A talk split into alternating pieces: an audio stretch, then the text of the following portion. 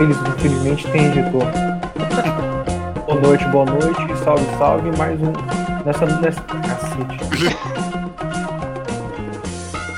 Boa noite, pessoal. A gente está aqui numa noite de sábado, bem friozinho, para poder gravar mais um episódio de Saltibano. O único episódio que conta a verdadeira piada. Quer dizer, a melhor piada de todas. A gente precisa de razão para poder viver. Não dá para viver sem isso, gente. Sinto dizer isso para vocês. Qual que é a sua razão? Então, a razão é usar a lógica, né? A gente não pode abandonar a lógica. A gente está aqui hoje. Eu sou o Merlin. Eu sou o Casoar. Eu sou o Tucano. Eu sou a bendita, a bendita da, da, da Jacutinga. A gente vai começar a gravar aqui hoje. A gente tem alguns assuntos interessantes para conversar. Sobre lógica e razão, eu queria comentar sobre uma passagem do livro que eu estava lendo. Como eu devo ter dito em algum episódio aí para trás, eu acho que eu tô lendo A Revolta de Atlas. E tem uma certa passagem que o protagonista tá numa festa que tá cheio de comunistas. E os comunistas, eles. Do livro, né? Deve ser de 1940, sei lá. Os caras sempre tentam destruir a razão, verdade? O cara estudava filosofia, aí ele vai e fala assim: Ah, esse lance de usar a razão não tá com nada, isso daí é coisa do passado, para oprimir. Aí o cara da literatura fala assim: ah, esse lance de literatura bem escrita é coisa do passado, de herói, de realmente ter vitória, de realmente ter uma, um avanço na vida, a gente tem que escrever só sobre tristeza, histeria. Eu, eu achei triste de conseguir relacionar isso com hoje em dia, porque eu, que eu sinto que parece que tudo que é o valor do contrário, que é o que está sendo estabelecido, que é o que está sendo considerado que é o, que é o relevante. Vocês também sentem isso? Ou, ou, ou, é só uma, um devaneio meu? Cara, eu diria que não, viu? Assim, não é um devaneio seu nem fudendo. Porque é, é só olhar para fora, olha a mídia. E não é de hoje, a gente vê que tá ganhando realmente nessa né, ideia de subverter as expectativas e mudar todo o panorama cultural, de certa forma. Isso tá rolando, não tem como negar. Se olha as grandes produções culturais de hoje em dia, elas têm essa natureza subversiva inerente. Tudo tem que ser para subverter expectativas, é, sair do tradicional, quebrar os paradigmas e coisas nesse sentido, né? É, bem triste, né, velho? É, frustrante. Os caras, em vez de querer escrever uma história por ser uma boa história, eles querem escrever uma história para ser do, do contra, né? Do contra do que funciona. Eu acho isso bem é. decepcionante. E você vê que esse do contra já tomou uma boa parte, né, do, do padrão. por assim dizer. Ah, acho que a gente consegue perceber isso também no, nesse episódio do motoboy aí. É, só para contextualizar, a gente tá no dia 8 de agosto, né, 2020. E teve um, um, um motoboy que foi entregar um lanche no condomínio e um gordão ficou brigando com ele, né? Aí nessas horas que a gente fica puto, o Gordão tá puto, sei lá por quê. A gente fala merda, né? E o cara com certeza falou merda.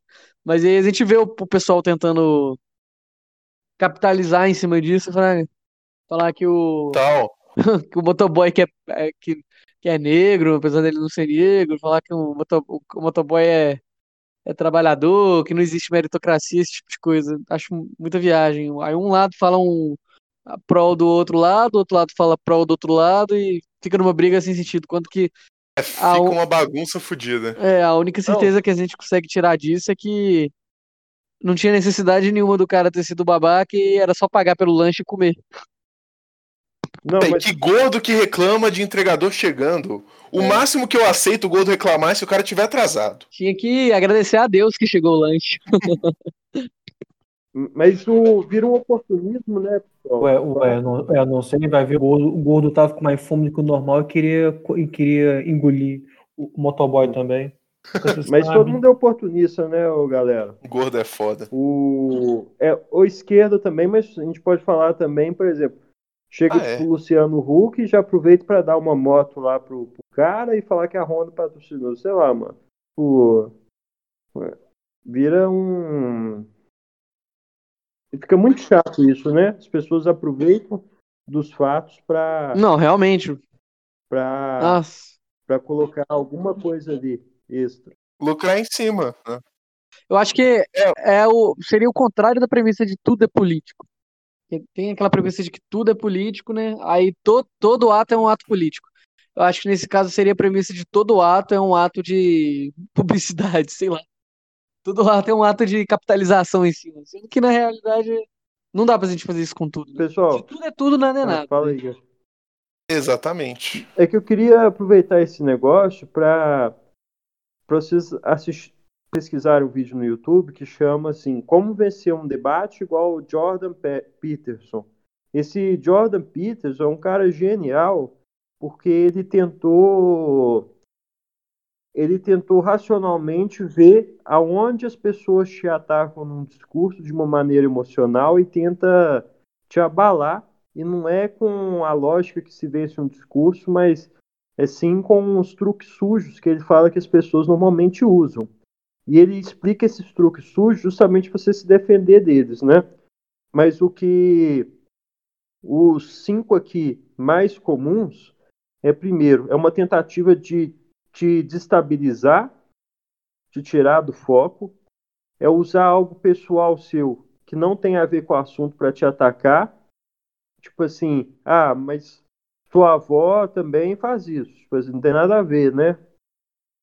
É, usar uma figura de autoridade sem que isso faça sentido. Tipo, mas Einstein era de esquerda. Tipo assim, é, nada a ver com o que o Einstein fazia ou distorcer sua fala para te fazer de idiota. Tipo, você fala assim: o governo tem que diminuir os gastos públicos para ter uma alocação eficiente do capital e, e, a economia começar a subir. Aí a pessoa já fala assim: então o Estado tem que cortar custos, tem que cortar custos de saúde, vai deixar a gente morrendo lá, é isso, né? Você quer que a gente morra, assim.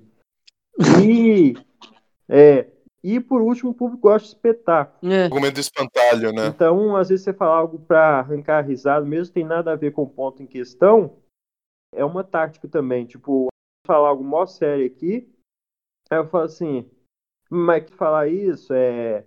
Esse país é. É. Aí você começa a risadinha e tira toda a credibilidade do discurso sério do. É, e a tua mãe que acreditava no Átila? Tipo isso. Ah, ah, ah. e aí ele fala os. Como você deve contra-atacar isso? Vocês querem ouvir? Ou, ou... Conta aí, velho. Estamos conversando. Interessante. Eu gosto do Jordan. É, fala.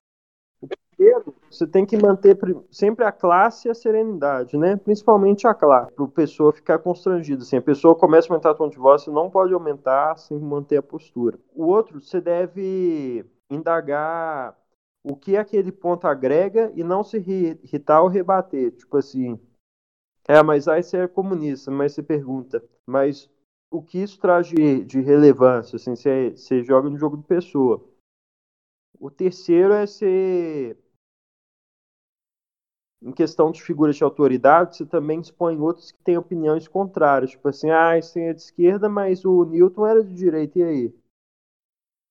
Quando a pessoa distorce sua fala, tem que falar com classe, tipo assim, é, permita-me explicar meu ponto de novo, pois acho que parece então que não ficou claro.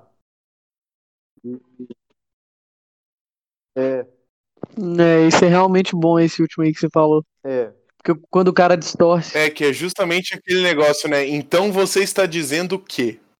Se a pessoa usa isso num, num debate, assim, você já vê que ela vai distorcer suas palavras. Sabe, sabe o que, que eu acho ruim é, desse lance pessoal debate, debate, apresentação de entrevista? Quando alguém faz uma pergunta e, e o cara fala assim: Nossa, muito obrigado por essa pergunta, eu fico muito feliz que você perguntou isso. Mano, muito chato quando o cara faz isso, velho. Tipo, ele tá tentando ganhar tempo pra poder pensar ou tentar fingir que ele é mais simpático e tal. Mano, só responde, velho. Não precisa de ficar com esses freulos, sei lá, esqueci a palavra. Pirula. Pirula, é. é. Mas eu acho que é educação você falar rapidamente. Ah, obrigado pela pergunta. Você fala assim, uma pergunta interessante. E responde. Ou, você, é. Mas você pensa comigo, o cara falaria assim, nossa, que pergunta idiota? Não, aí fica parecendo que toda pergunta o cara é eternamente gratiluz. Eu acho que fica, no, fica um pouco feio, sabe? Ah, e o último ponto que eu esqueci, galera.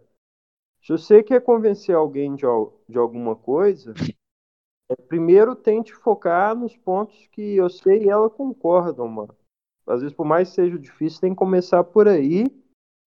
E nenhuma pessoa sai de um espectro e vai para o outro de uma vez. A pessoa sempre vai em progressão, né? É. Então, tipo, sempre bom. Isso esse esse Jordan aí, Peterson Jordan, quer dizer, Jordan Peterson, ele ele começa um debate lá com com feminista, algumas coisas assim.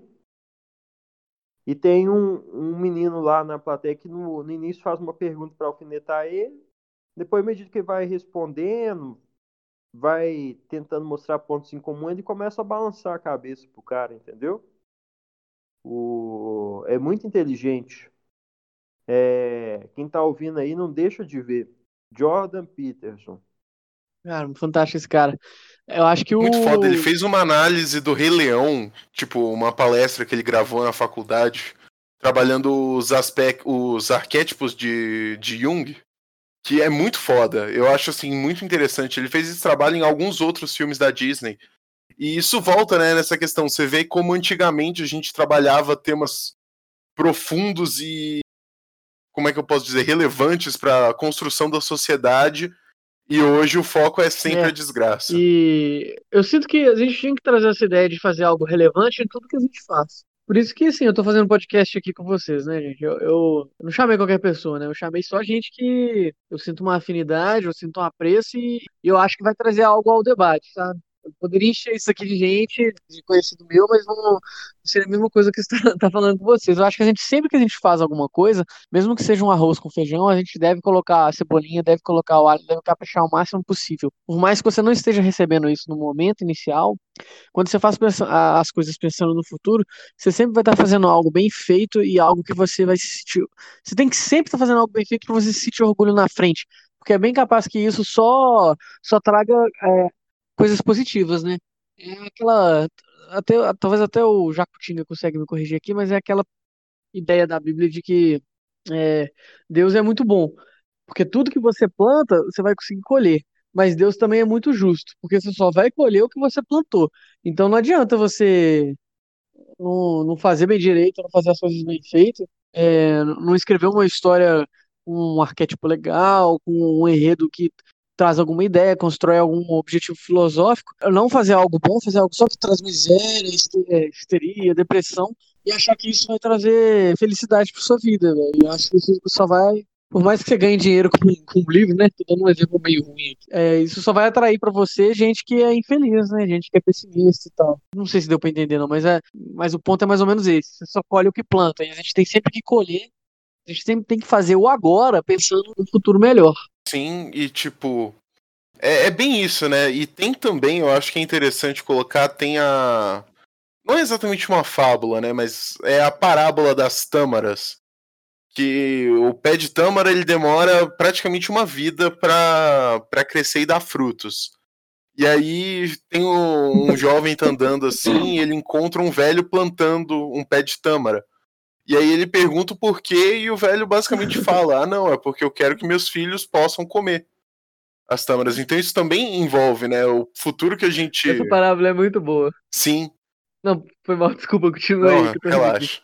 E é importante assim a gente pensar também que o, às vezes o futuro que a gente tem que planejar sim, vai sim. além de nós mesmos, né? É, tem até uma versão da piada dessa parábola aí, quando o jovem pergunta por que, que o cara tá plantando, o velho só manda ele se fuder. Muito bom. Sim, porque eu quero, caralho. O, o, cara que coloca a tartaruga no mar, aí fala assim, mas salvou uma, 10 mil vão morrer, falou, se for, mas eu quero fazer isso. Pô. É, mas o, é, ainda, nesse, ainda nesse tópico, né? Eu tava até conversando com com o meu chefe hoje na empresa, que eu fui trabalhar, fazer umas horinhas extra, adiantar um serviço que tá agarrado, e a gente tava falando justamente sobre isso de, de você tentar fazer o melhor e tal. Tinha uns, uns, dois funcionários lá que saíram porque eles não estavam se sentindo desafiados o suficiente. Só que aí, meu líder lá na empresa, né, cara de grande sabedoria, ele chegou e falou assim: é, Isso é chato mesmo e tal, mas só que não adianta a gente querer ser desafiado se a gente não consegue nem terminar os projetos que a gente se propõe a começar.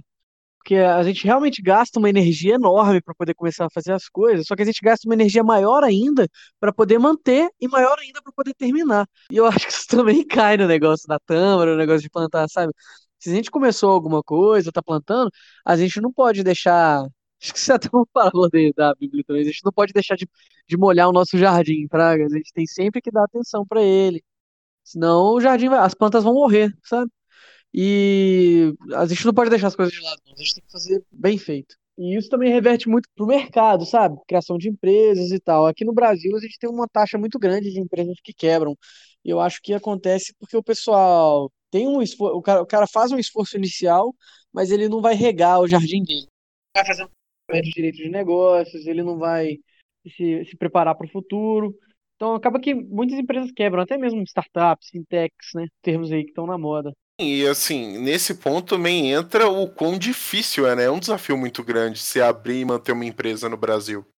Considerando todas as complicações tributárias que envolvem toda a burocracia envolvida, não só em abrir uma empresa que já é uma coisa difícil, trabalhosa, que você tem que ir atrás de trocentos mil lugares, conseguir trocentos documentos diferentes, até se efetivamente ter a licença para poder abrir sua empresa manter também é um negócio muito custoso, né? E é desafiador pra caramba. Então, é, assim, é um trabalho que precisa de uma dedicação imensa e que o governo também não ajuda. É. Então, eu acho que é, essa ideia de se dar o trabalho de cuidar das coisas, né? Ela é, um, é uma realidade, né? Ao ponto de que, assim, a gente tem que valorizar as coisas que dão certo. Se um cara com, arranja um jeito de produzir sapato mais barato, não tem por que a gente deixar de comprar o sapato desse cara só porque não é uma produção nacional, só porque não é. É porque é inju, pode estar sendo injusto com o trabalhador que ganha menos, sei lá, entendeu? Tem essas ideias aí que o pessoal acaba tentando difundir erroneamente, né? Essas desgraças mas a gente consegue ver isso até mesmo em, em empresas novas, né? Como o próprio PayPal, Deu Bom, e até mesmo o Mercado Livre, né? É, não sei se vocês chegaram a ver, mas o Mercado Livre, que é uma empresa argentina, e a Argentina tá na merda, é, um, é uma empresa que tá valendo bem, uma empresa que tá só crescendo, que tá tentando sempre entregar algo melhor. Apesar de eu não gostar muito de comprar no Mercado Livre, eu prefiro comprar no OLX por é, razões pessoais, o Mercado Livre é uma plataforma muito boa. Os caras entregam rápido, os caras já estão fazendo a própria entrega para não depender do correio aqui no Brasil. A notícia que eu vi, inclusive, foi que será que o Mercado Livre vale mais do que. Desculpa, é uma pergunta. A pergunta era: faz sentido o Mercado Livre ser mais valioso do que a Petrobras e a Vale? Vou deixar aí aberto para vocês poderem conversar um pouquinho. É isso, é uma discussão que está muito em voga aí. O Mercado Livre, teoricamente, não deu lucro nenhum até agora mas você não pode olhar por essa ótica e, e ele vale por múltiplos, né? Não sendo lucro, mas outros fatores financeiros, ele ele é negociado com um prêmio muito mais elevado que Petrobras e Vale do Rio Doce, que ao invés de ser apenas uma plataforma digital, uma extrai não sei quantos milhões de barris de petróleo por dia, né? E outra extrai bilhões, bilhões de toneladas de minério e tem toda uma infraestrutura é, muito grande, emprega milhares de pessoas, o Mercado Livre é algo enxuto, né? E como é que ele pode valer tanto? O custo de manutenção e, é menor também, né? É, e aí é, é, o mesmo lance com a Amazon, Facebook, o Google, todas as empresas de plataforma hoje estão com um prêmio muito elevado. E Uber, né? E as pessoas, tipo assim, começam a questionar: será que isso é só uma bolha? Ou é porque as pessoas estão começando a precificar o, os frutos que vão dar lá na frente do efeito de rede, né? E eu vejo muita gente criticando que o Mercado Livre não dá lucro, mas é porque ele tem um gasto muito grande com custo de aquisição de cliente, né? Se, se ele parasse de gastar para adquirir novos clientes para a plataforma, provavelmente ele já daria um lucro assim muito muito rentável, né? E, e é difícil especificar também o valor das coisas, né? O Facebook, por exemplo, pagou 10 bilhões de dólares pelo WhatsApp. Até agora não monetizou, mas porém ele pode achar algum jeito de, de fazer esse lucro acontecer, né? Uma das ideias era aquele meio de pagamento que ia ser até começado a ser testado no Brasil. E eu acho que junto com esse efeito de plataforma vem muitos oportunistas, né? Como a WeWork, por exemplo, que tem que se vender como TET, né? Tipo, agora a moda é essa. TET é pop, TET é tudo, né? Brincando aqui com o negócio do agro lá. E... Mas explica aí o que é o TET, ô, Tucano. O, o TET em si é, seriam companhias que estão seriam do, do meio digital, né? Normalmente são plataformas e são empresas disruptivas. Porém, algumas não se aplicam muito. O WeWork, por exemplo, tentou se mostrar como uma empresa inovadora, startup, todo aquele tipo de, de confete né, que foi jogado em cima. O que o SoftBank, que é o banco japonês, que ainda usa os impostos japoneses para isso, é, comprou uma fatia dela, fazendo ela valer cerca de 45 bilhões de dólares, e hoje ela não vale nenhum, entendeu? Porque se mostrou um fracasso, que era um negócio totalmente ruim, porque você comprava um imóvel e, e perdia o dinheiro agora, né? Para comprar o imóvel, para alugar ele no curto prazo. Então, tipo assim, é um negócio muito ruim, porque você estrangula sua despesa agora, sem um gasto muito grande, um fluxo de lucro pequeno, gerando um, um lucro, tipo assim, irrisório, e a ação só deu certo porque ela conseguiu se vender como TET. Eu tenho o mesmo pressentimento com Tesla. Eu acho que a Tesla não deve valer o que ela vale hoje. Porém, Facebook, Microsoft e Amazon, eu acho que vale o que hoje, entendeu? Mas a questão é essa, tipo, tá tendo oportunismo de falar que a empresa é tech e até onde está tendo bolha aí, né? É, eu entendi aqui o que você quis dizer com empresa tech. Eu não sabia que tinha esse termo, não. Mas o que eu o que eu acredito é que são apostas, né? Apostas de alto risco. Igual o pessoal que investe no Twitter. Eu não vejo como o Twitter vai dar lucro algum dia, entendeu? Eu acho que é porque tem muita gente entrando para poder fazer investimento que não entende do assunto. Mas eu não vejo problema nisso não. A gente tem que a gente tem que perder dinheiro para poder aprender a dar valor pro dinheiro também. A gente tem que investir errado para poder saber investir. Eu acho que isso faz parte do ciclo da vida, até mesmo do ciclo de aprendizado, é, amadurecimento de uma civilização, de um povo, de uma sociedade. E eu acho que existe realmente uma uma cobiça, uma sede ao pote, que as pessoas estão realmente querendo investir nessas empresas disruptivas, achando que vão ganhar dinheiro fácil. Mas no caso do Mercado Livre, eu acredito que ele é realmente um, um negócio que vale dinheiro, sabe? Porque a gente tem que considerar que são mercados diferentes, né? Todo o custo de manutenção, infraestrutura é, da Vale ou da Petrobras é um custo elevadíssimo. É muita mão de obra, muito maquinário, e tudo depende de uma demanda de um material que, que pode, é uma demanda que pode parar, né? Dependendo do futuro, né? A China pode parar de comprar o nosso minério de ferro se ela for dizimada numa guerra é, o petróleo pode parar de ser vendido se a gente começar a usar carro elétrico, entendeu? Então, é, por mais que passe a parecer bizarro eu falar isso aqui agora, mas talvez a aposta no Mercado Livre seja uma aposta mais segura do que uma aposta no Vale, até mesmo pelo custo de manutenção menor e ser um, algo que tem uma demanda interna, doméstica interna.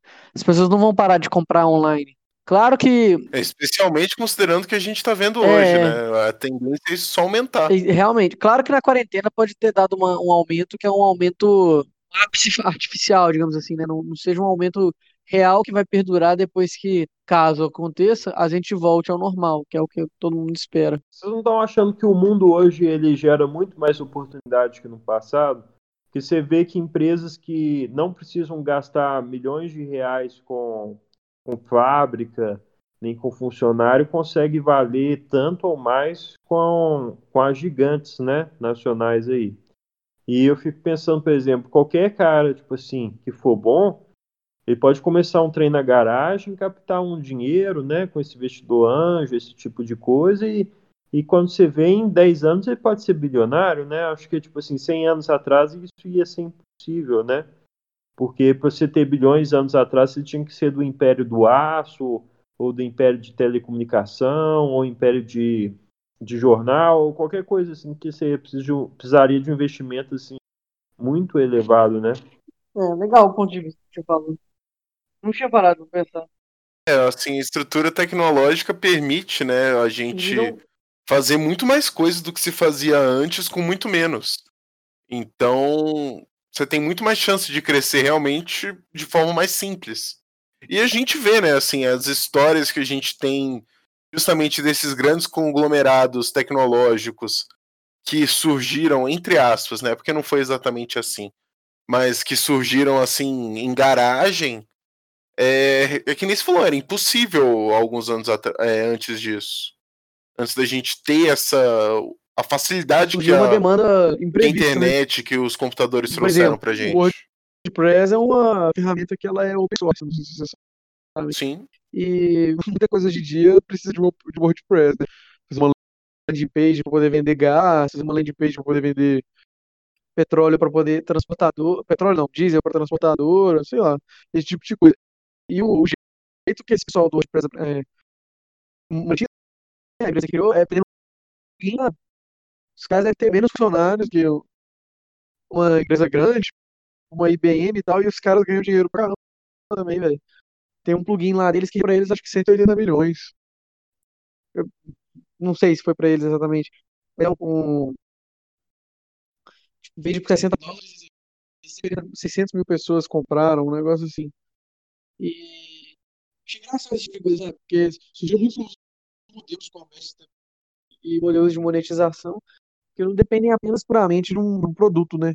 Gente começou a vender muito serviço, serviço e solução. O, eu acho que o mercado se tornou muito eficiente porque esta plataforma tende a tirar intermediário, né? Eu fico pensando, por exemplo, uma quinta andar da vida, é, você não vai, para você vender o imóvel, você não vai pagar uma corretagem para o corretor altíssima, sendo que na internet a plataforma já vai te ajudar a achar um locatário, por exemplo, né? Uhum. O Uber lá com o negócio de táxi, eu acho que assim que esses foram os grandes salvadores da sociedade e a sociedade também chegou num ponto que tem muito dinheiro para ser alocado. Que antigamente você tinha que pelo menos dar lucro no seu primeiro ano para tocar um negócio. É. Você não ia operar uma padaria por cinco anos de prejuízo até começar a dar lucro, que é igual umas startups que, Mas... Eh, que já programado, né? Claro, e... claro. E aí eu, eu acho que eles são um grande salvador da pátria, porque se não fosse esses caras para diminuir os nossos custos, a inflação, o tanto de dinheiro que os estados já imprimiram e tudo aí, era para a gente estar numa inflação altíssima, eu acho, velho. Eu acho que, que é muito perigoso que esse efeito do desse tipo de empresa de retirar a inflação do mercado, igual o Uber, é, já não faça tanto efeito assim e a gente vai começar a ver as verdadeiras faces obscuras do, dos estados no mundo todo até medo agora. suas despesas. Esse negócio da face obscura aí deu até, até tremer aqui, tá sem zoeira. Eu. Fala aí. Esse negócio aí que você falou da face obscura, eu até tremi aqui, Tucano, porque não, não gosto nem de pensar, né? Estado crescer, Estado imprimir dinheiro. É, é, é, tanta coisa que a gente viu hoje em dia. É chocante, velho. Eu acho que esse, esse, essas empresas, né? Esses middleware, não sei como é que o povo chama, que você falou que faz a intermediação, eu acho que o, o bom não é nem deles intermediarem, o bom é deles reduzirem a burocracia, sabe? E o problema é que o Estado parece que ele cada vez mais quer aumentar a burocracia das coisas. Isso me dá uma tristeza. Era pro podcast ser um negócio de felicidade, né? Palhaço. Mas é. quando comento esses, esses temas me dá um, me dá um, um choque de realidade que falta muito ainda pra gente conseguir chegar num, num nível bom, sabe? E sei lá, mas às vezes eu acho que não, não, não tem saída, sabe? Mas se a gente vê, realmente, é, a gente precisa de procurar soluções de tecnologia, soluções que deflacionam a moeda, para poder a gente conseguir se desvencilhar dessas garras, né? Porque se depender de político, a gente vai ter que pagar imposto até sobre o ar que respira, né? vai ter que ter licença para poder namorar, sei lá. É um, chega a ser. Cada dia mais parece com um absurdo novo, sabe? É, eu lembro que no. Não sei se foi ano passado, no início do ano, a, a, menina, a menina de Harvard, né, Amaral, ela tava com uma ideia fantástica de distribuir absorvente grátis. E aí ela. E aí ela mandou no tweet assim, o custo, o custo da distribuição grátis seria por volta de. E o povo ficou escrachando ela, Braga. Pelo menos escracharam, né? Não existe produto. É, pelo menos escracharam. Porque Só tem gente que bate palma, né? É. Tinha uma, teve, um, teve até um colega meu que bateu palma e eu expliquei para ele o, o, ponto de vista desse negócio de, do Estado comprar os negócios, que não dá certo, e ele até parou, pensou e falou: É, eu acho que você tem um pouco de razão. Mesmo. Galera acha que o um... Estado tem o dinheiro próprio dele, que ele recebe uma mesada do cu. É. o... é engraçado isso mesmo, né? Porque a galera acha, tipo assim, eu fico imaginando, vou começar a distribuir de graça. Só que aí de graça é a preço de custo. E às vezes o, o que um cara faz a preço de custo é mais caro do que uma corporação eficiente com escala faz com lucro, né? Isso que é, não entra na cabeça das pessoas, sabe? Uma fazenda enorme que... e uma fazenda enorme e, e, e moderna, com trator, com, com sensor e tal, ela ela consegue vender para você mais barato do que o preço de custo do que do cara lá que quer fazer uma agricultura é, comunitária, né? Esse tipo de coisa que não, não entra mesmo na cabeça das pessoas. O povo, o povo desvirtuou essa ideia de direitos, deveres, sabe? E chega ao ponto que o pessoal parou de perceber que o único indicador de isso daqui dar certo é o indicador de, como acho que você falou no episódio passado, é o indicador de lucro, sabe? é o custo das coisas. O custo das coisas que é o que mostra o que, que vale a pena de ser feito e o que, que não vale a pena de ser feito. Um exemplo claro é salário mínimo. Por que, que você vai abrir uma empresa lá no Nordeste se o, o salário mínimo lá é o mesmo salário mínimo que São Paulo? E é capaz que o cara de São Paulo tenha uma educação um pouco melhor, sabe? Acho que às vezes a gente não, tem que. Pode falar, pode falar. Acho que não faz nem sentido um salário mínimo nacional, velho. Não, eu. Porque no interior do Nordeste, a, o preço médio das coisas é metade do de São Paulo.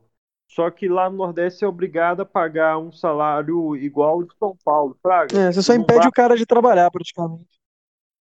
É, você acaba empecilhando. O Zema mesmo diz, tipo assim, tem empregado doméstico aqui no, no interior aqui de vale Minas, de perto de Quinhões, é. ganhando 400 reais por mês. O pessoal ficou indignado, só que naquela cidade, 400 reais por mês, às vezes corresponde a receber 1.200 aqui em Belo Horizonte, né? É, realmente. É melhor você receber alguma coisa do que você receber nada, né? Porque por mais que pareça que é uma maldade, uma escravidão, velho, é, ficar sem, sem trabalhar é pior. Eu tenho um. Vou ser um advogado do diabo aqui agora. Tem um, um ponto marxista que eles falam que essa, esse trabalho para poder evitar de não receber nada é um, é um, trabalho de subsistência que escraviza. Não é um, um ponto bom de, de você relacionar as coisas, porque tudo bem, o cara vai estar tá trabalhando ali para não passar fome, que é melhor receber alguma coisa do que rece não receber nada. Só que se você colocar o salário mínimo, é bem capaz que ele não vai receber nada, velho. E, e, não, e vai ficar naquele negócio do salário mínimo para sempre. Quando que um trabalho de repositor de supermercado uma vez na semana ganhando 100 pau, o cara consegue ganhar aquela granazinha ali e de noite fazer outra coisa, ser um gogo boy, fazer meme, é. entendeu? Capinar um lote. Não sei, eu, eu não, não, entendo por que eles acham que tem esse, esse, esse nível de opressão, Fraga. Acho que eles deviam ver mais como uma, o empreendedor como uma pessoa boa, tá dando uma oportunidade de trabalho pra pessoa. Mas o povo não vê Mas isso. Mas tem alguns lugares que é tenso, né? É tenso, mas. Aquele negócio de, de cana-de-açúcar que o cara trabalha para comprar comida na própria fazenda, tá sempre em dívida lá. Isso é, é, acontece, né? Uns problemas também de Sim, acontece. Assim. Só que aí chega ao ponto de que se o cara não tem aquilo ali, é, é igual o pessoal do Nordeste, que não tem nem água e passa sede, entendeu? Chegando ao ponto de que talvez. É, vou falar um negócio aqui que parece errado, mas chega a um ponto que talvez a escravidão faça sentido. Hum. Apesar de não fazer sentido, entendeu? Tipo assim, não por ser, não por ser uma escravidão, mas por pelo, pelo Não, mas é, não, aí não é Desculpa, vou falar. escravidão, é servidão, no caso. Não, no caso, eu não seria escravidão. Escravidão é, é é o- Mas que servidão é algo mais gentil, que servidão pode pressupor que ah, você é um ser humano, um ser humano, você não é uma coisa, uma coisa tem os tais termos aqui, você pode fazer tais coisas nessa propriedade aqui, mas você será submisso para mim é, é, para trabalho Sim, em sim. tais termos. Enquanto escravidão, Não, eu, é, eu né? falei escravidão e realmente falei errado, mas é porque o pessoal fala que é, entre aspas, regime de escravidão, sabe? Só que é difícil de pensar nesse negócio de servidão, né? Só que também é difícil de pensar que você vai estar abandonando essas, abandonando essas pessoas para ficar às próprias custas, sabe? Por isso que eu acho que o imposto negativo é eficiente ponto, porque se a partir do momento que você tem um mínimo só para alimentar e não passar sede, a margem de barganha desses trabalhadores não vai ser só de subsistência, né? Aí eles realmente vão querer um, um a mais para trabalhar para o outro, né? Porque a subsistência, teoricamente, ele já teria. Acho que isso é- talvez seja mais eficiente que o salário mínimo mesmo. É. Eu, mas eu, eu, eu sou a favor de depois. Ok. Acho que isso daí também é, um- é melhor do que o salário mínimo. Só que, é, sabe qual que é o problema do, do imposto negativo?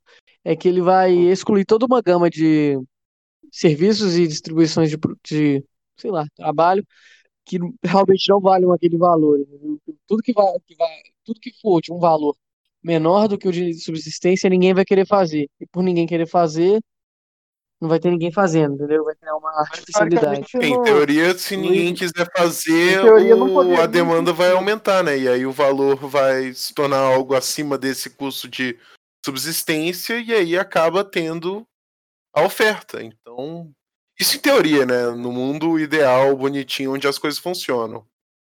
É, mas isso aí tá inflacionando o preço de uma coisa, né?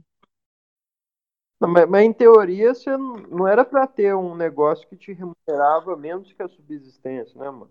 Não sei. Por exemplo, é, fazer pulseira de miçanga. Você não pode querer que, você não pode esperar querer ganhar a vida fazendo isso, entendeu? Entenderam? Não, né?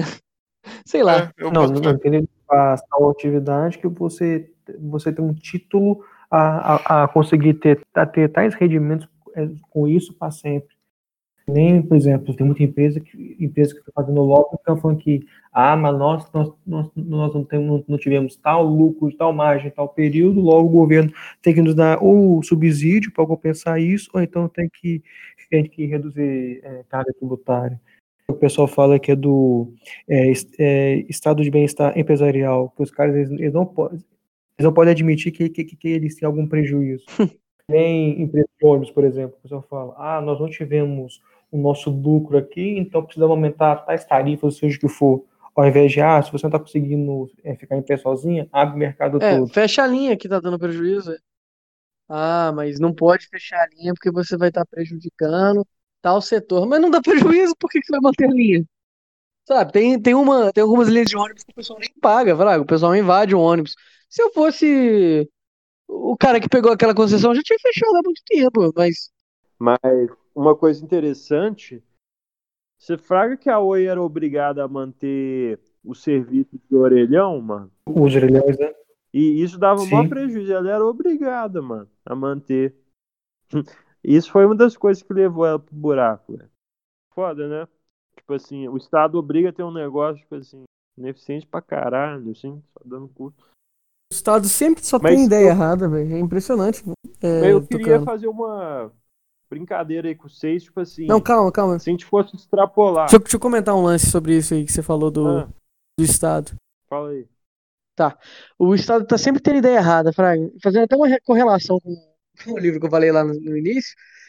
Tem um dos, dos caras dessa festa que só tava dando ideia errada, é, o escritor, ele queria limitar o número de livros que eram vendidos, entendeu? Se tem um livro que vendeu 10 mil exemplares, ele não pode vender mais. Porque os outros livros têm que vender também, entendeu? Aí o outro cara chega e fala assim: ah, mas e se mais gente quiser, mais gente além desses 10 mil quiser ler o livro? Ele fala assim: ah, não, 10 mil leitores por livro tá bom. Não precisa de mais que isso, não. A gente tem que ajudar os outros livros a venderem também. Planejamento central e uma casca de nós. não faz sentido nenhum. E isso acaba é, mostrando aquela, aquela velha dita, né, de que o símbolo perfeito do comunismo é a fila, né? Porque como, como eles proíbem as coisas de ocorrer do jeito que, são, que é natural, o jeito que funciona, é, e centralizam, começa a surgir fila em todas as coisas para poder é, ser resolvido algum assunto. Olá, Caixa Econômica Federal. Pois é, mas aí traçando um paralelo também, brincando aqui um pouquinho de advogado do diabo, é, eu lembro assim uma época, né, sobre a quem dera, mas inalcançável privatização dos correios, e que levantaram um ponto assim, de, as empresas grandes vão fazer o trabalho só entre os locais que dão dinheiro, né? Então, tipo, a empresa vai fazer as entregas entre capitais ou coisas desse sentido e aí as outras cidades ficariam sem esse serviço. O que, que vocês acham assim, se isso é algo factível ou que é uma viagem completa? Eu acho que em alguns setores faz sentido. Na hora de liberar para privatizar, as estatais acho que tiveram um ponto é fazia sentido, tipo assim, a concessão de saneamento tinha que abranger cidades que dava prejuízo e cidades que era bom. Porém de distribuição, velho, eu, eu discordo. Eu discordo totalmente, desculpa aí. Mas hum. se algo não dá prejuízo, não tem por que se obrigar alguém a manter aquilo. A, essa região ela tem que amadurecer de certa forma para ela começar a valer, a ser investido nela. Um exemplo claro é o que eu estava vendo de, de polícia privada. Se fizerem começar de polícia privada, eu até acho um assunto muito top. De que o pessoal fala que, tipo assim, mas e as regiões que não vão poder pagar? É, aí o cara traça uns paralelos, até vi um cara que era comunista também explicando o ponto de vista dele. O ponto de vista dele era muito ruim, ele achou que só ter psicólogo ia resolver. A região que é marginal, digamos assim, marginalizada que não teria dinheiro para poder pagar a, o policiamento privado, ela ia ter menos necessidade de policiamento, porque são pessoas que têm menos condição de pagar, né? Então elas vão ter menos coisas para serem roubadas. E aí, é, para poder evitar que nas áreas que são policiadas aconteçam os crimes, ia compensar para as iniciativas privadas investirem nessas regiões mais marginalizadas para poder é, um investimento inteligente, sabe, para poder evitar é o, é o é investimento para poder evitar que aconteça o, o ruim lá na, na região que está pagando, entendeu? Então tem, tem certos níveis estratégicos de investimento que a gente precisa de, de é, parar e pensar realmente como que vai ser investido e não obrigar por uma canetada, igual igual o Vance falou que ele acha que seria interessante, não querendo desmerecer, igual o Tucano falou que acha que é interessante, não querendo desmerecer, porque eu realmente acredito que sem o sem um lucro para poder discernir, a gente não consegue é, adotar a solução mais interessante. Se essas regiões que não têm um saneamento, igual a gente estava falando, é, são recebem ele obrigatoriamente, nunca vai surgir alguém com uma solução mais barata que convém para essas regiões, entendeu? A gente não vai ter uma demanda de mercado para surgir algo que inove e resolva no assunto. Não, eu acho que a questão é o seguinte, né? Que em questão de saneamento, acho, a gente sabe que a cidade que é lucrativa acaba custeando a outra que é que dá prejuízo, né? Mas questão de serviço baixo para eletricidade, saneamento, esse tipo de coisa, acho que ainda vale a pena fazer um lote de concessão que abranja esses dois tipos de, de regiões. E, e, tipo assim, é, as cidades tendo básico, favorece a iniciativa privada de florescer ali, né? Acho que, tipo assim, é um negócio que vale a pena. Já a questão de distribuição de correio não é algo tão, já tão essencial, assim, é essencial, mas não é tão no cerne, assim, não vale a pena ficar querendo que tenha esse serviço lá. Se as pessoas quiserem servir, se é mais caro, que elas que paguem mais caro, ou alguém vai dar uma solução ali porque se você não dá o direito de alguém querer criar uma solução melhor, você nunca cria uma solução melhor, né? Se fosse depender do Estado, a gente ia ter táxi até hoje e, eles, e, e para você ser taxista tinha que comprar uma placa de 100 mil reais, você tem que pagar não sei o que, não sei o que, e a tarifa ia ser reajustada para um monopólio e o Estado ia dar aval para aumentar acima da inflação, às vezes, esse tipo de coisa, não é só para foder. Mas, mas é isso. Mas sabe, é, tudo bem. Não vou, não vou dar muita treina, não. Mas eu acho que, às vezes, esse indicativo de que a região é, não dá lucro, não tem água, não tem luz, não tem energia, seja até um indicativo de que tipo assim, as pessoas têm que se mudar dali. Não vale a pena morar ali, sabe? Aí a gente acaba forçando outras regiões, que são regiões que essas, poder, essas pessoas poderiam estar indo para lá, comprar até mesmo num, num bairro um pouco piorzinho, seria, é, seria até melhor, até para a região e para essas pessoas, porque iria acabar, é, elas iriam acabar se deslocando para um lugar que tem mais emprego, que tem mais desenvolvimento. A gente evita isso porque traz para elas um, um, básico que elas poderiam procurar no lugar que traria mais oportunidade, até mesmo de vida para elas. Eu acho que isso pode acontecer é. também.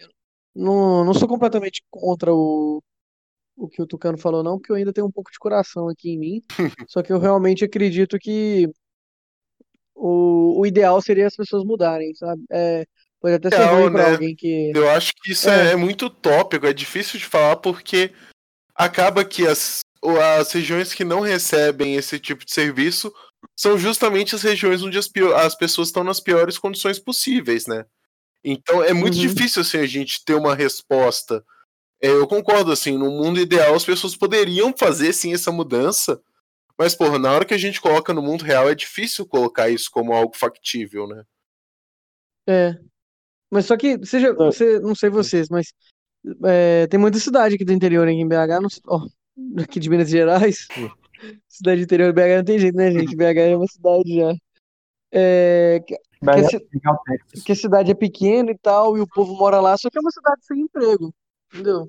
Sim. Não adianta você morar lá e não ter emprego. Fica aquele lance, fica aquele. É uma coisa que já foi questionada, né, galera? Como é que é? Que, tipo assim, de cidades que vivem da prefeitura e dos cargos lá da prefeitura, mais aposentadoria das pessoas, mais Bolsa Família. Tipo, isso tudo às vezes representa 80% do PIB da cidade. Aí eu fico perguntando, é, essa cidade era para existir? Se pá, não era, mano. Porque o dinheiro, não, inclu... o dinheiro não, todo tá vindo do, da prefeitura que foi criada ali artificialmente, né? Não, até, até desculpa te cortar, mas que eu lembro, não sei se foi no começo do ano passado, mas que, então no final de 2018, até o Guedes mencionava a questão de que, que, que justamente tem muita cidade em que, em que, em que elas, não são, elas não são sustentáveis, se gasta mais para pagar, pagar folha de pagamento do que para manter, manter serviços, eh, serviços essenciais que o município, pré, que o município fornece à população, que aí é melhor convergir essas cidades como se fosse, não sei se o termo eram distritos ou algo do tipo, para reduzir o número de municípios, de municípios é, pelo país, para reduzir o custo de administração. Sim, eu lembro dessa história. Não, não deu em nada, né, no fim das contas. Não, não. Fala que não, né? Brasil. É, se, se for para cortar, por cortar o, o quanto o, é, para cortar gasto burocrata, aí, aí, aí não passa para né? frente. Sabe um outro gasto, aproveitando que a gente está falando de gasto de Estado, né? Um outro gasto que eu acho chocante do povo achar normal, velho. É o tratamento de AZT pra gente que tem AIDS, velho. Pode parecer horrível o que eu vou falar aqui, mas, velho, não faz sentido. Não faz sentido a gente ter uma carga tributária tão grande no Brasil e a gente ter que pagar tratamento de AIDS pros outros. As pessoas. É, isso corta o senso de, de consequência, velho. O cara. O cara faz a merda que quiser e o governo vai pagar o tratamento pra ele, velho. Tem gente que é casta, tem gente não, que. Não é o governo. Não é o governo. São as pessoas responsáveis vão pagar, vão ter, ter que pagar o governo para então pagar isso daí. É pior.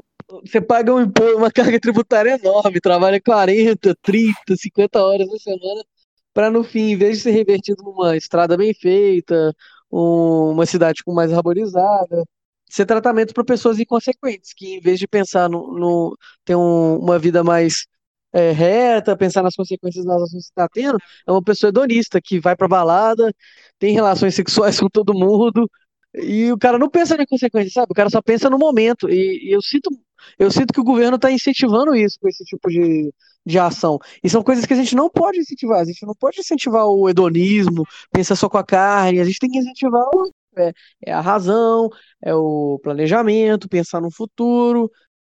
Certas medidas do governo, como essa do tratamento de AZT e outras medidas como o saúde básica, é, esse lance de bem-estar social, são medidas que são medidas que não pensam na, na consequência do que está fazendo, pensa só no, ah, mas a gente está agradando, a gente está comprando voto, mas isso no, no, longo prazo são coisas legais, ao meu ver, psicologicamente, apesar de ser um psicólogo fazendo uma análise de futurologia, Sim. são coisas que trazem consequências negativas para uma sociedade. É. Por mais que pareçam que não. Mas o. Mas, mas futurologia, a questão de que, que é, pessoas elas respondem a estímulos. Se você estimula uma pessoa a se comportar de forma responsável e você a recompensa por isso, a tendência é que esse mesmo, esse mesmo comportamento, comportamento negativo tende a se repetir porque, porque você está você tá, ah, é, recompensando a, a pessoa por isso. Não, Exato. Que nem, um, que nem, que nem um, um, outro exemplo, uma, uma, uma, coisa que é completamente, completamente distinta, mas segue a mesma ideia. Acho que foi na Bélgica, eu lembro se. Eu vi isso foi no começo do ano, no começo do ano, se me engano, acho que era em, acho que foi em julho desse ano, que eles iriam mudar é, é, as leis de divórcio, que, que não fica tão. É, ficar tão absurdo quando, quando a mulher divorcia do cara na questão da partilha dos bens, né? ficar algo mais como se dizer, ficar mais suave, mais tranquilo. Aí o que, que aconteceu na Bélgica? Teve explosões de. Repete aí, tudo que você falou, Jacutinga. Falhas técnicas. Então, após as falha, a falha técnica que tivemos aqui, né, o, o, o, nosso, o nosso servidor explodiu aqui falando, falando na questão, na questão é, de estímulos, estímulos de, de, de, que, de que seres humanos, de que, de que seres humanos, é, é elas respondem a estímulos, quanto mais ela é recompensada por, por ter um comportamento, ela vai continuar a repetir esse mesmo comportamento.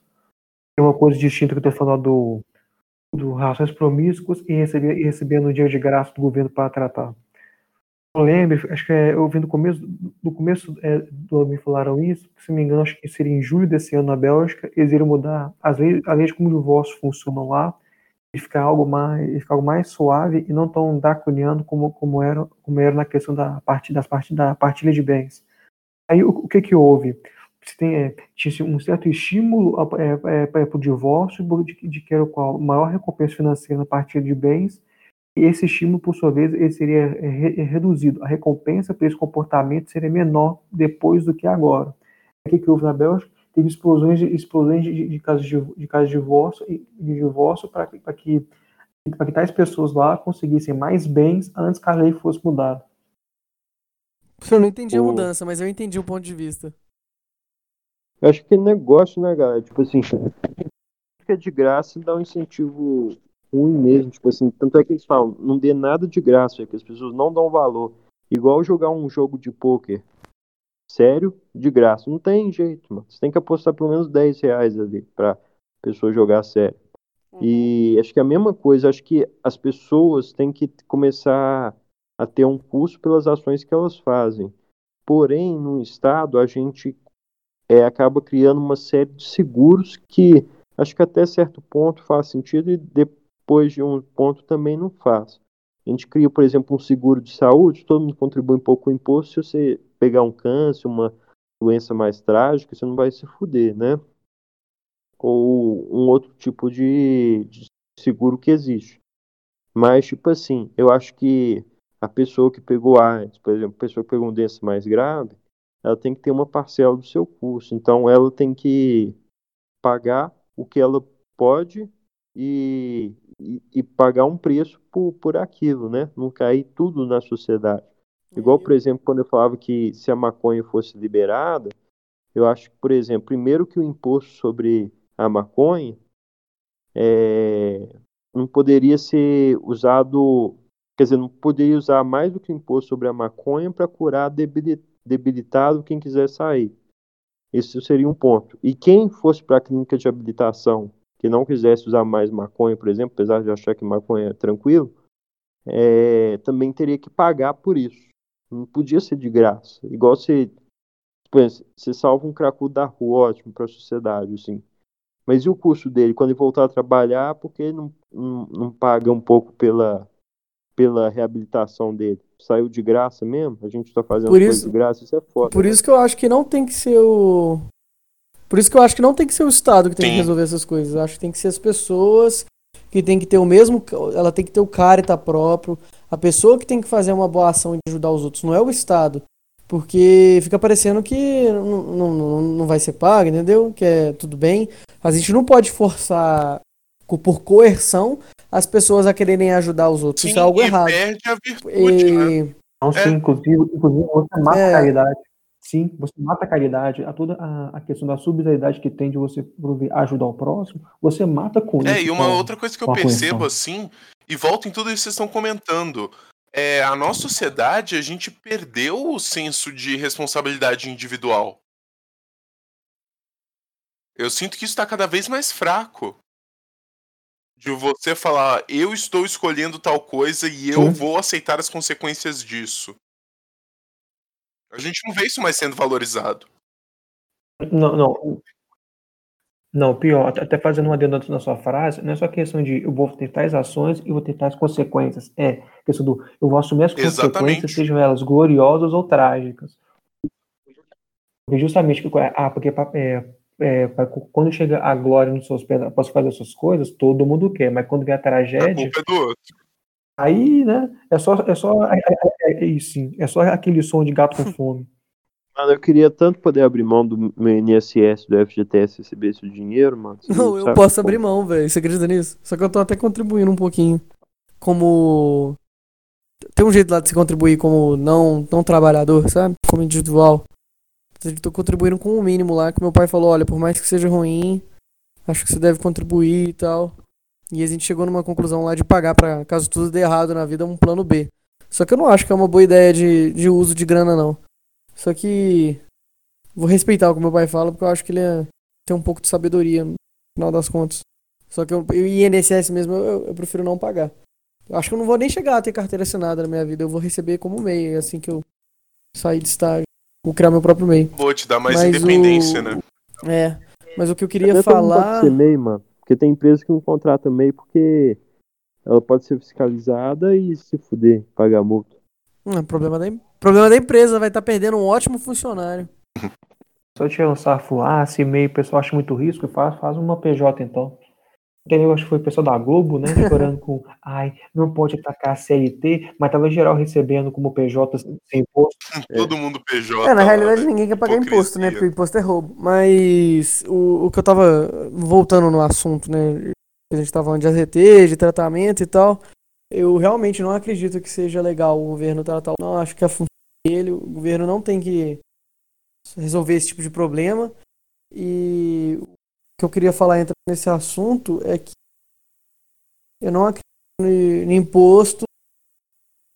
Por mais que imposto seja necessário, né? Se a gente for seguir por essa linha, concordo. Não acho justo esse tipo de imposto. Acho que o imposto tinha que ser pelo serviço. Se você mora numa rua que tem um, um lixeiro, tem um negócio. Igual a gente já paga pelo encanamento da água na conta de luz, deveria ter uma conta de estrada, entendeu? Uma conta de paviamento. Melhor do que um IPVA, Um- né? Quando você vai fazer um inventário. É, quando você vai fazer um inventário lá de. De alguém morreu da sua família, eu acho que a gente tinha que pagar um valor fixo lá, de, de custo da hora do cara que vai fazer o inventário. né? Não porcentagem. Não acho que isso é honesto e nem moral. contigo. Isso é realmente um roubo. Realmente um roubo.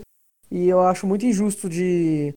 é, a pessoa que lutou tanto, batalhou tanto, tá vendendo bala na rua, ter que pagar imposto pro cara que vai pra balada na curtição e pega AIDS.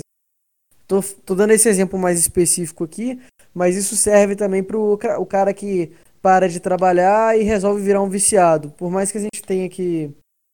é, a gente seja humano e a gente tenha que ajudar os outros, não é não é normal a gente cogitar que porque a gente acha que algo é certo, a gente tem que forçar as outras pessoas a fazer.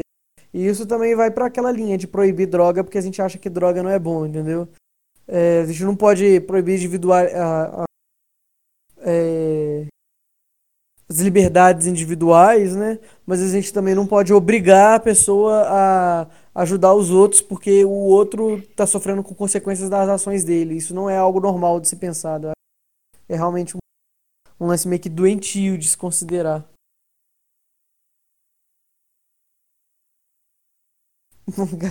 Eu acho que isso vem muito assim, né? Tem diversos paralelos justamente com esse conceito de, de bem-estar social, que é um tema muito difícil, porque no papel é bonitinho, você fala, né? Todo mundo trabalhando em harmonia pro bem-estar de todo mundo. É, no papel é bonito, mas é muito difícil isso, isso ser aplicado de uma forma realista. Né? Eu acho é. que já tem até um nome pro episódio. É a colheita muito maldita. Bom. Mas às vezes tem um ponto ótimo ou não, vocês acham?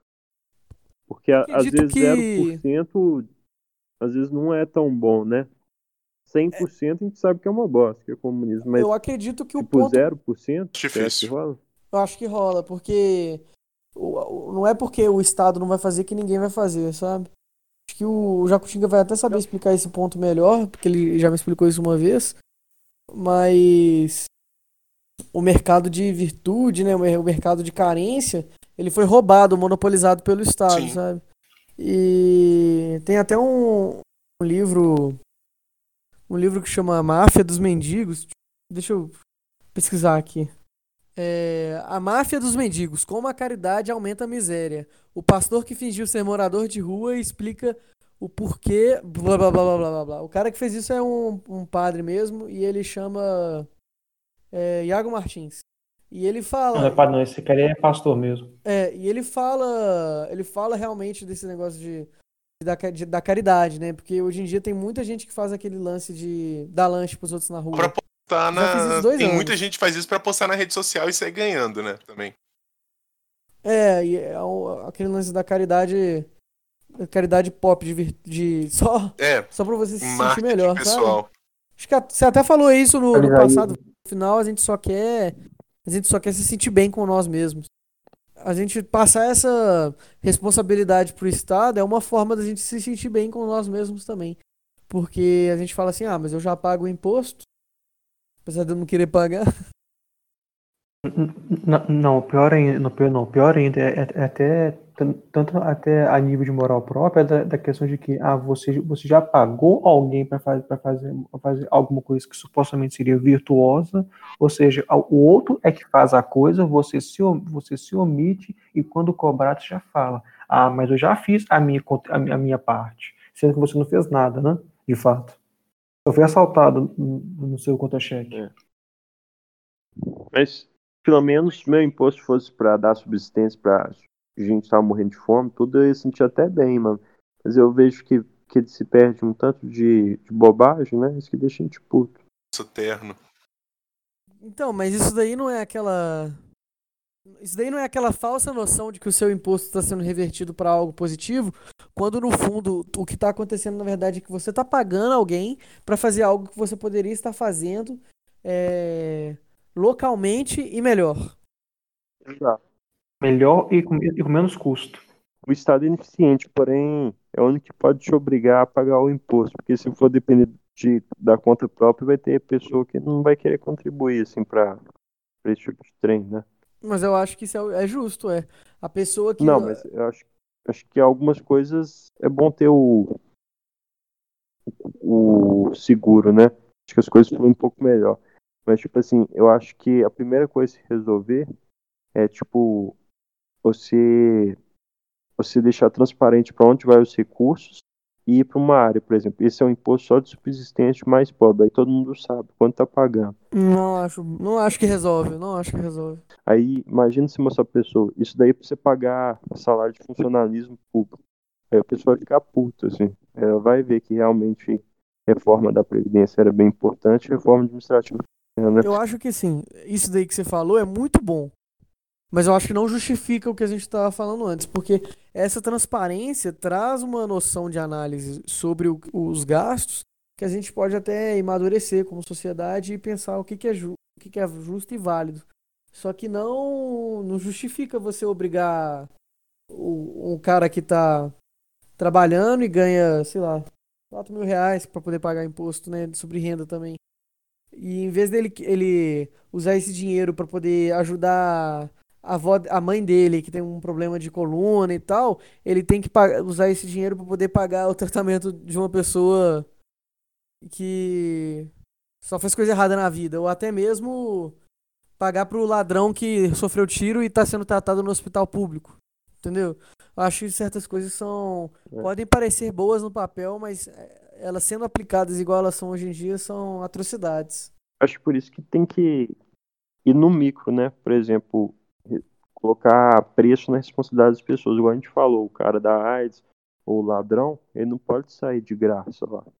Uhum. Mas a avó que tropeçou lá de boa, às vezes não precisa pagar um custo tão alto. Acho que a gente resolvendo esse tipo de problema, a gente já não resolve 100%, mas já vai eliminar um tanto de desentrave que tem no Praga.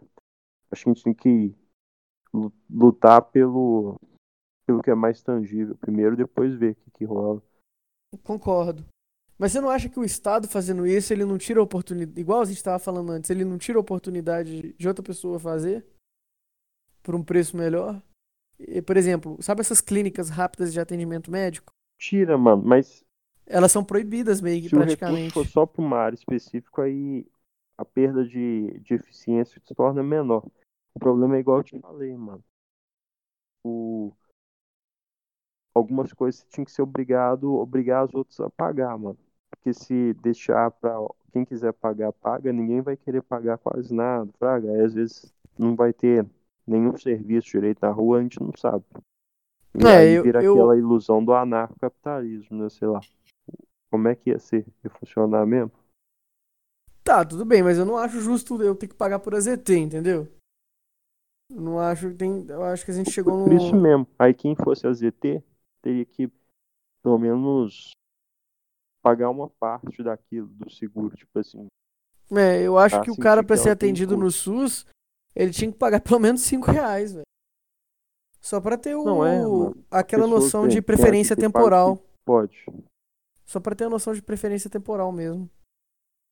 Mas eu não acredito Igual nisso que você fala. de aborto, tipo assim, isso é polêmico, né? Mas eu sou a favor, por exemplo, mas eu acho que não podia dar tratamento de graça pra pessoa não usou o contraceptivo lá direito pra ter que pagar o custo mesmo do, da sessão. Sabe o que, que é engraçado sobre aborto? Que isso não vale a pena pro Estado, não. Ele tá diminuindo a força trabalhadora do futuro que poderia estar tá sustentando ele. O escravo, o escravo Sim, futuro. sim não, né? Você não, não, não, é, é, o estado, é o estado modelando é que nem é que o pessoal fala em, em, criação de cachorro, de cachorro, gado, né? Outra coisa. Você vai pulindo, vai pulindo para chegar no gado ideal. Aí, né, no grande altar, no grande altar da, da, da eutanásia, da, da, eutanásia não, da, da eugenia, né? Alguns milhões de mortos por aborto é um preço pequeno para esse pessoal pirado. Mas, não, mas, mas, mas estado é bom, Belício. Não é não, mano. Os dois. Repete aí que nós dois. Marcar de novo o bip aí. Mas, ô, Merlin, eu acho que o aborto é até bom pro, pro Estado, mano, porque a maioria das pessoas que nascem é, de, de pais que não queriam ter os filhos acaba nascendo em condição mó precária, tudo isso. Você vai acabar aumentando gasto social, mano. Você não vai criar receita para o Estado, você vai criar gasto. É eugenia do mesmo jeito, né? É. Isso aí não tem como negar. Eu, eu não sei. Eu não sei, mano. Eu não, eu, eu não sei, ô Tucano. Eu acho que estatisticamente mais provável. Eu concordo contigo e, tipo, se você for colocar. É assim, é que nem eu falei, é um processo total de eugenia, né? Mas é justamente essa galera que vai vir no mundo só pra dar custo e só pra sofrer, é melhor que morra mesmo e nem chegue a dar esse custo falando de uma forma bem fria e racional. É, acho que no, no modelo de é, wealth, wealth care. Tá, calma. Deixa eu explicar melhor isso daqui. Essa ideia de Estado eficiente, de o Estado manter, isso leva a gente para a ideia de, do Marx, de que a gente só pode manter o trabalhador, o trabalhador que produz. Porque senão não é, a máquina sim, não fica sim. eficiente. A gente colocando, a gente colocando esses custos no Estado, a gente está trazendo uma responsabilidade que é imoral. É, porque a gente está obrigando a outra pessoa com força a pagar por algo que ela não quer pagar. E a consequência direta é que no fim a gente vai estar tá matando gente velha porque não quer pagar a aposentadoria, velho. Acho que, imaginando no futuro, é isso que vai acontecer. É o que o Marx falava, velho. Pra você ter um Estado não. eficiente, é, é, isso aí, velho. Qualquer sistema autoritário vai tentar é. ajustar cada uma das pessoas dentro da população para ser uma engrenagem eficiente. Isso rolou em todos. Porque o Estado mais eficiente de todos, centralizado, é, é o, é o Estado o, comunista o bom do, mesmo, velho. Do capitalismo é que o velho lá poderia ter feito sua aposentadoria e não depender do Estado, aí ele poderia continuar vivendo, não ia ser uma peça fora do sistema, né? É. Mas o, por Mas... isso que eu acho que um, um meio tempo também é ideal. Faz um seguro básico de previdência, todo mundo, mas paga só o mínimo se quiser, se você for CLT. Tipo assim. E aí Mas eu acho que deveria você ter... não ter gasto social no futuro com, com o velho, entendeu? Mas eu acho que deveria mas, ter opção de não. da pessoa escolher. Abdicar disso, eu concordo. Oh, não, mas você poder é, pegar esse dinheiro que vai para financiar o, a, a máquina estatal e você salvar numa previdência privada, porra, muito melhor. Eu acho que só de passar a, a, aquela ideia do pacto federativo da própria, do próprio município receber o dinheiro do município e gastar ali dentro primeiro, 70%, para não ter que ir para Brasília, já vai ajudar muito. No Brasil, claro que a gente está falando essa ideia de, de, de, não ter esses gastos e tal, é algo muito intocável. É, né? infelizmente. Né? A, gente, a gente não vai conseguir isso hoje em dia. Só não, que... Mas pensando friamente, galera. O... Hum. Você não acha que, por exemplo, se todo mundo faz a aposentadoria do jeito que quiser, que era como eu queria mesmo, porque eu não queria pagar por GNSS. Mas não vai chegar muita galera que não vai poupar dinheiro, vai chegar com 60 e poucos anos, a gente vai ter que onerar o Estado para dar subsistência para eles, porque a gente não então, pode deixar morrer de fome. Fica eu acho que a pessoa tipo tem que... Então isso aí iria é, na educação, né, cara? Se você for pensar, porque é, se isso fosse algo incentivado, sabe? É... Aula de economia nas escolas, esse tipo de conhecimento que vai fazer uma diferença na sua vida, se isso fosse algo incutido na nossa cultura, seria muito bom. Por mais que seja ruim a gente falar, falar isso, mas é a consequência da escolha do cara, velho. A gente não pode re... a gente não pode gratificar o bêbado do bairro porque Exatamente. ele quis beber cachaça em vez de comprar ações da Taesa. Não, exato, mano, mas, mas assim, não é assim que vai funcionar no mundo real, mano. Não, pode não ser vai assim que vai funcionar, fome, mas. Vai ter pressão até popular e o Estado vai acabar gastando. É isso que vai acontecer, mano. Claro, Tucano. Mas a gente não pode. A gente não pode. A gente não pode batalhar, a gente não pode considerar que a solução que funciona hoje em dia é o. A gente não pode considerar, a gente não pode lutar e é, defender a solução que é o que acontece. A gente tem que a gente tem que lutar, defender e trabalhar pela solução que é melhor. Não é porque isso é o que vai acontecer que a gente tem que se contentar com isso. A gente tem que fazer o máximo possível para poder mudar a janela de Overton. O que tem que ser falado não é assim, velho. Não preocupa, você não gastou a sua vida inteira, você não pagou INSS, a gente vai te ajudar, porque você é um coitadinho. O que tem que ser falado desde o início é: não deixa de poupar você vai morrer de fome, você vai ficar debaixo da ponte. Não, é, não sei é... se os pais de vocês falaram isso, mas já falaram pra mim. Você tem que estudar, você tem que trabalhar, você tem que saber produzir para não ficar debaixo da ponte. Isso é uma realidade, velho. A gente a, não é porque a realidade é, é, é, triste, a realidade é cruel, que a gente tem que esconder Isso a é realidade é das pessoas. Não é porque homem é diferente de mulher que a gente tem que mentir para as pessoas que eles são iguais, velho é, a gente tá fugindo da razão, sabe? Entra naquele ponto. Engraçado isso, né? Que a gente conversou, conversou de vários assuntos e a gente tá na. Acaba seguindo na mesma ideia da. De que a gente é o único podcast que fala a, a piada mortal.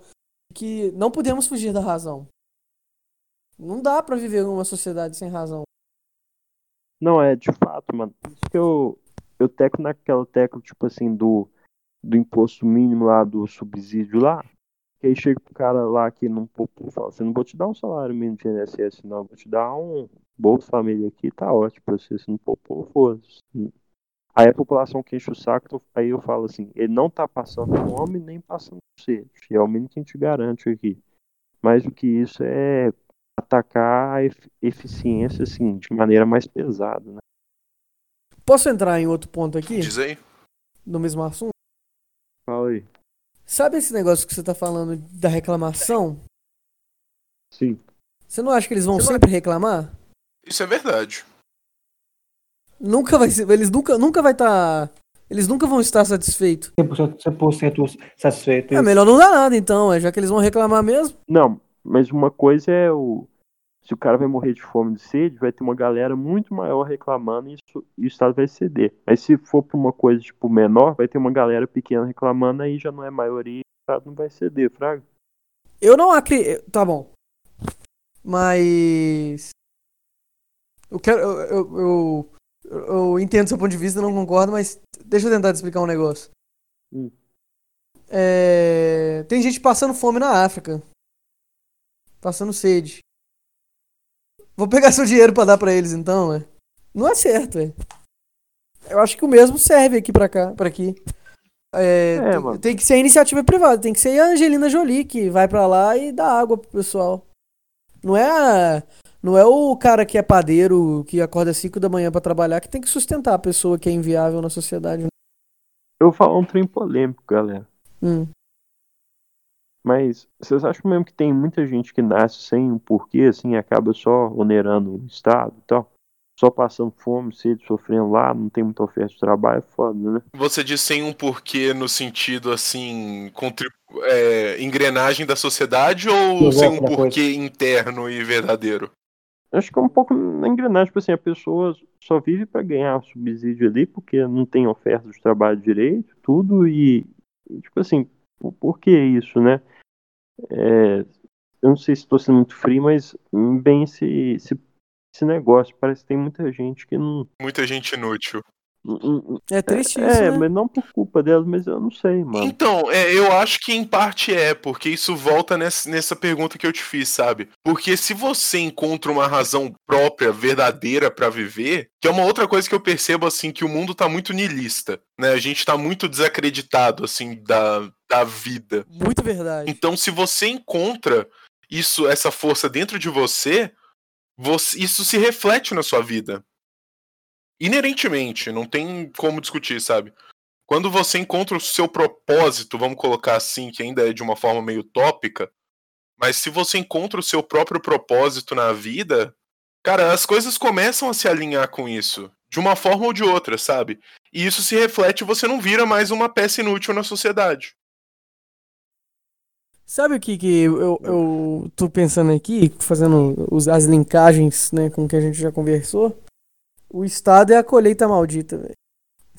Porque, querendo ou não, é, sendo muito radical, porque eu sou radical, né? Eu sou um capa.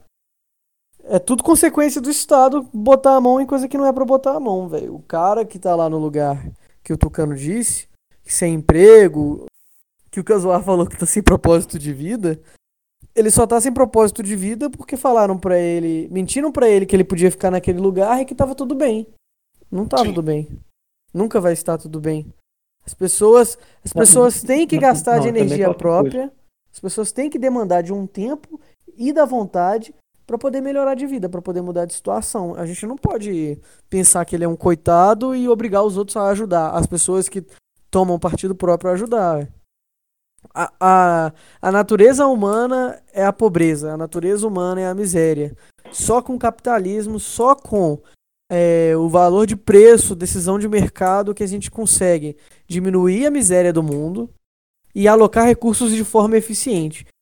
É bem provável que sem o Estado, soluções melhores apareceriam para esses lugares. Claro que ajudar é bom também, Bolsa Família é bom também. Só que é difícil da gente querer obrigar as pessoas sempre a, usar o Estado como forma de solução para os problemas. O Estado é só uma forma de administrar e tapar buraco de cidade que nem tapa. eu, eu, fiquei preocupado hoje, galera. Hum. O... Por quê? Chegou um mendigo assim, tipo assim. Ah, falou, eu vou te dar uma moeda hoje. Bom dia aí. Eu coloquei a moeda aí, aí dei um jóia assim pessoa não, nem piscou o olho, mano, não demonstrou nenhuma emoção. Fiquei triste, mano. Eu falo assim, então a pessoa só tá a pessoa não tá vivendo, só tá existindo ali, fraga, tipo assim. É muito estranho isso, mano. Foda. Sabe o que que eu... Eu tive, eu tive um momento parecido com esse daí seu. Só que o meu momento foi com um cara que eu fui comprar algodão doce, velho. O cara tava andando pela rua vendendo algodão doce, sabe? Uhum. Aí eu queria, fui comprar um pra mim pra minha ex-namorada, né? Aí eu corri atrás do cara e tal, eu perguntei quanto que é que vale o algodão doce. Aí ele me falou, sei lá, 2,50. Deu um valor lá. Aí eu pensei assim, putz, né, velho, o cara tá o dia inteiro andando aqui na rua pra poder vender algodão doce. Aí eu parei e pensei assim, melhor o cara aqui fazendo isso, tentando ganhar o dinheiro dele, do que o cara na rua. Aí eu falei, quer saber? Pra mim esse algodão doce vale mais do que o dinheiro que ele tá me passando. Aí eu tirei o que eu tinha lá do bolso, que era tipo 7 conto, e comprei dois, sabe? No fim eu dei, tipo, só dois reais a mais pra ele. Só que eu acho que é mais justo a gente é, fazer aquilo que os americanos fazem, né? Que é que dar um tip, né? Dar uma gorjeta, um valor a mais por serviço, do que a gente ficar remunerando a pessoa que tá na rua sem fazer nada, velho. Por mais. É, é, é, ruim falar isso, né? Só que eu acho que é isso que funciona, velho. A pessoa tem que ter o. Ela tem que ter o próprio momento dela de perceber que ela tem que reagir. Cai na mesma ideia lá de consequência das ações. E com isso aí acho que dá pra gente finalizar por hoje, né? É. Eu só queria dizer que eu achava que a minha vida era uma tragédia, mas eu percebi que a porra de uma comédia. Fechou, mano. Fechou É só ouro, com eu. chave de ouro, né? É só eu ou o mundo está ficando cada vez mais louco lá fora? Exatamente. Faixa Bernardes, a faixa Bernardes com, uma cabe, com um buraco na cabeça daqui duas semanas, então. Então valeu, pessoal. Valeu, galera. Valeu, Foi pessoal. um prazer Boa escutar noite, e ó. discutir com vocês. Bom dia, boa noite, boa tarde. Valeu. Obrigado aí por ouvir. Hoje o episódio foi um pouco mais bad e tal. Vou tentar pôr uma musiquinha aqui de final mais agradável, mas obrigado aí por ouvir o nosso não, não, episódio não, de Saltbancos. não, o episódio foi mais, bad, mas foi mais bad até então. A bad de verdade tá por vir ainda. Tipo isso. É só um Falou, então, reflexo do mundo. Abraço.